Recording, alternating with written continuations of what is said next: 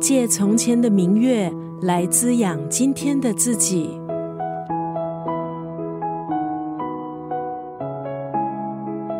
什么是优雅？优雅可以是一种人生态度，也可以是一种生活方式。今天在九六三作家语录分享的文字，出自畅销作家李叔的随笔集《从前的优雅》。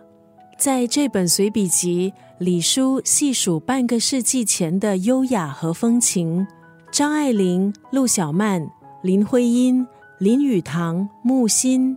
这些在历史长河中闪闪发亮的人物，和平凡人一样，有着生活的琐碎、现实的困扰、低潮的痛苦和挣扎。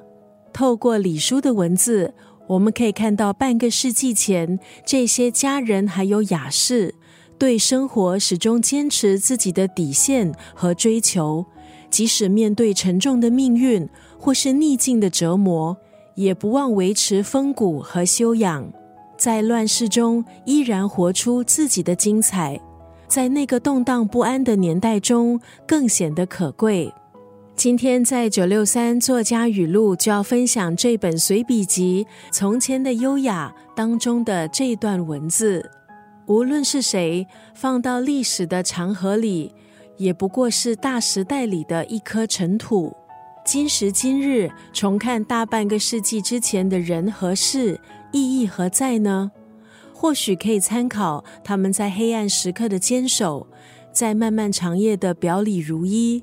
让我们随着作者李叔经历他们人生的大起大落，回看他们留下的侧身，感受他们优雅的余韵。无论是谁放到历史的长河里，也不过是大时代里的一颗尘土。